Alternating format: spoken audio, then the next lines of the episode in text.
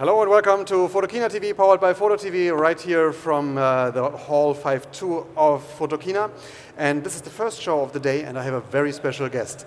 Kazuto Yamaki, the CEO of Sigma Corporation, has joined me again because we have met uh, four years ago Right. in a similar show like this. And I have specifically asked Sigma if it would be possible to have uh, Kazuto again here in the show, because that was a really special show four years ago. Uh, you were here.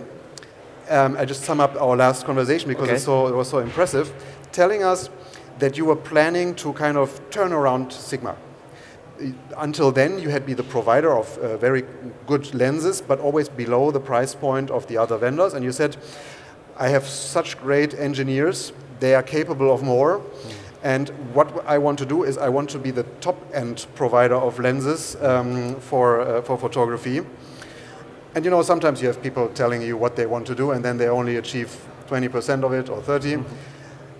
So I was okay. He has plans, and then I watched what was happening with your your uh, lenses, and each one that came out, people were like, "Whoa, it's better than the originals!" And um, there were lenses that impressed the whole market by creating new looks, and I was like, "That guy had a plan, and he did it." And now I want to ask you, how did you do it? Well, um, actually, uh, our engineers and our sub, uh, staffs uh, helped me a lot. Uh, we are a very small co- uh, company, uh, still family-owned company, and the atmosphere in the company is like a family. And uh, actually, my, this, uh, my company was founded by my father, and my father created such a company culture. And uh, if I disclose my plan to the staffs. Staff work very hard to support such plan. So I just appreciate the, my colleagues' you know, uh, efforts. So it is really important to have a certain um, style and atmosphere in the company to carry through such a project. Yes, uh, and it's important. And also, uh, most of our engineers are passionate uh, on photography. So if we have the very exciting project, they really, you know, are willing to work on that project and work hard to their dream comes true. Okay, it's always good to have people who really believe in what they're doing and to, to push further than what is uh, available at the moment. Yes, uh, I think the, one of the most important tasks for me is to motivate the engineers. If Okay. the engineers are motivated fully, they would do an excellent job. So you come into the, to the company in the morning and say, yeah, go, go, go, or how do you motivate your people? it's probably not Japanese. Uh, Yeah, yes. Uh, actually, uh, I don't have the office, my own office in my company. I have the desk uh, uh, on the engineering floor. Okay. In the middle of the engineering floor, we have the big, big uh, one room, Yeah. and all engineer work on the same floor without any pillar, any uh, wall, all one room, and we can have a conversation uh, without any barrier. And then I always have a casual chat with uh, the engineers okay.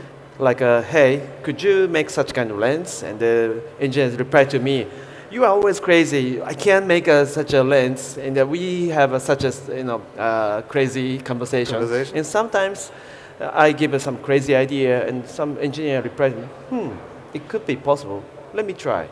We have such kind of conversation. Especially with the art line of your lenses, you kind of have pushed um, the physical limits, I would almost say, of, uh, of lenses. Because I remember in our conversation you said, I'm seeing a trend to so many megapixels that we need different glass, different designs to be able to um, deliver that amount of information to the sensor. And um, that is something um, I, I didn't expect to be happening so fast. I mean, these are com- very complex and difficult things to do, um, but you did it. Um, and congratulations for that. Thank you very much. Actually, uh, before I become, became CEO, I was uh, been working at the several uh, engineering uh, team, and uh, I worked as a manager of this engineering team. And uh, at that time, I realized that if the if we give the very clear product concept to the engineers, engineer can do an excellent job. So, for example, Art lens has a very clear product concept. Uh, in case of Art lens, we prioritize the image quality by prioritizing the size, weight, and cost. if an engineer understand the concept clearly, they do an excellent job. So uh, I think such a clear concept and also close communication with the engineers uh, made this kind, this kind of uh, product possible. Okay, that was a little lesson almost in applied uh, change management, um, and he told you how he did it. Now we want to see what came out of it at this Photokina, and there's one lens. It's this one, right? The 85 um, millimeter 1.4. Yes. That I had people t- tell me about uh, before I now get it on hand because people were really expecting this one. Um, tell us about this lens. Yes, um, this is uh, uh, the the first 85 millimeter 1.4 uh, from uh, on our art series. When we started our project, we checked uh, the performance of all 85 millimeter 1.4 on the market. Actually, we knew in the in advance, but uh, we concluded that the Carl Zeiss Otus 85 is the best lens, uh, and uh, we really uh, were impressed by the performance, and uh, it's really excellent lens. But uh, actually, it's only manual focus lens, so it's not with such a shallow depth of the field. It's not easy for many photographers to enjoy such a great performance. So we set our goal to achieve the best image quality, or at least equivalent quality uh, as Otus with autofocus function. That's our goal, and I think we did. Uh, we achieved our goal. Okay, well, um, a lot of people will be very eager to get their hands on this. Yeah, uh, actually, I like to uh, say that uh, with this uh, lens, it's very sharp, uh, which is uh, focused, but the, the back bokeh is so great. Uh, we simulated the bokeh when we are designing the lens, and uh, it's not easy to take the balance between the sharpness and bokeh. It's, it was kind of trade-off, the sharpness and bokeh, but uh, we believe we implemented uh, the beauty of the bokeh and the sharpness together in this lens. We had a little conversation before this, uh, this show, and I learned something that if you want a really sharp lens, often you have a trade off in the bokeh, but you can manage to, to, uh, to stop that dependency and have a sharp lens which is, has still a very soft and nice bokeh. Yes, uh, the, thanks to the improvement of the uh, optical design program, we can simulate the bokeh to good, a very good amount, uh, level, and uh, we can see how the bokeh looks on the on the computer. But the bokeh is such a subjective uh, uh, ish, uh, matter, so when we see the simulated image, we call many engineers or uh, our staffs and we exchange our opinion what kind of bokeh should be and then we proceed the design Cool. You have opened, well, let's talk about this one first because this is another photography lens, an Yes. art lens of 12 24 millimeters. yes uh, this is a super wide angle zoom lens uh, we already have the 12 to 24 uh, in our current existing product line Yes. but uh, it's uh, f4.5 to 5.6 it's a bit uh, slow so we wanted to make it f4 12 to 24 f4 and uh, with the Art line quality Cool. Then let's move over to this, no, and another photo lens. Let's, sorry, Yep. sorry, I'm, I always want to look at the Cine lens here, but uh, let's conclude the, the, the lenses here. 500 millimeters, 1.4. Uh, big lens, but amazingly uh, lightweight. Yep. Um, in order to make this lens as light as possible, we use uh, magnesium. Uh, magnesium is uh, much lighter than aluminum, so most of the metal parts are uh, magnesium. That way, and also we take uh, pay attention to the balance uh, of the weight. If it's too front heavy, it's not comfortable to use it. So from the actually again from the when we start the optical design, we consider such a the holding balance. I imagine it to be a very um, delicate process of balancing image quality, weight, uh, the, the weight shift in the, in the lens, uh, the design, the price, the Yes. sharpness. You have to bring all these people things together and build and make a, a combination that brings out a product that people will appreciate. Yeah, but the uh, most important uh, thing for this lens is uh, all professional levels. We really wanted to make a real professional telephoto lenses, so we didn't compromise. Uh, like, a, for example, this lens hood made by uh, the carbon to make it light. And also, uh, this lens has a weather sealing, so that they can uh, the photographers can use in a very tough uh, situation like desert or under the rain. And the optical performance is just great. So it's really professional uh, uh, telephoto lens. Okay, let's talk about your Cine lens. There's a lot of numbers on here. Yeah. This is what um, videographers need. Yes. When did you start uh, considering going into the uh, segment of videographers with your lenses?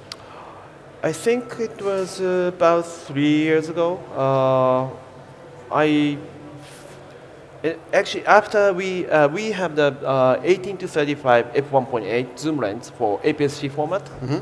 Uh, we intended to deliver this lens to the photographers, still photographers.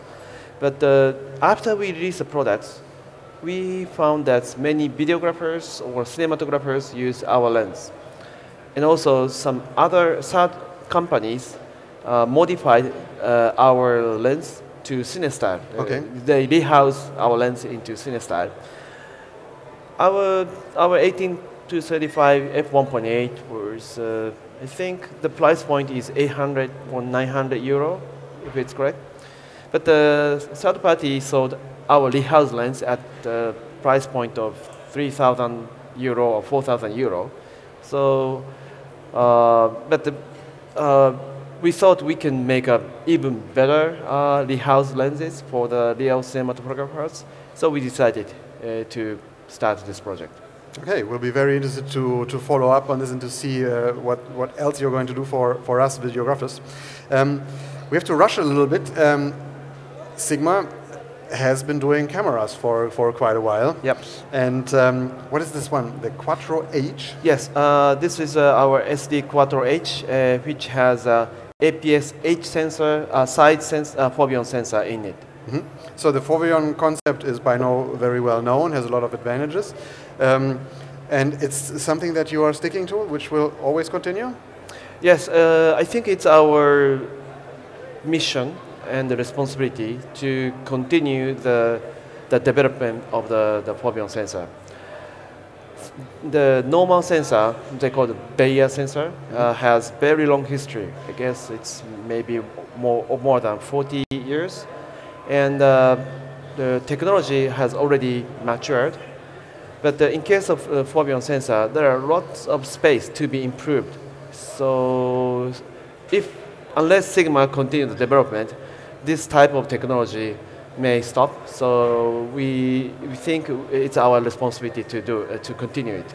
Well, if he says he is continuing to develop it, um, as we know now, it's something you should uh, keep an eye on because he actually does what he says.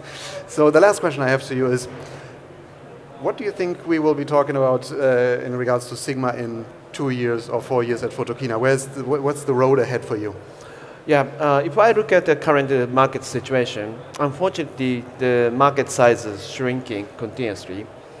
And uh, I personally believe uh, it's uh, the manufacturer's responsibility.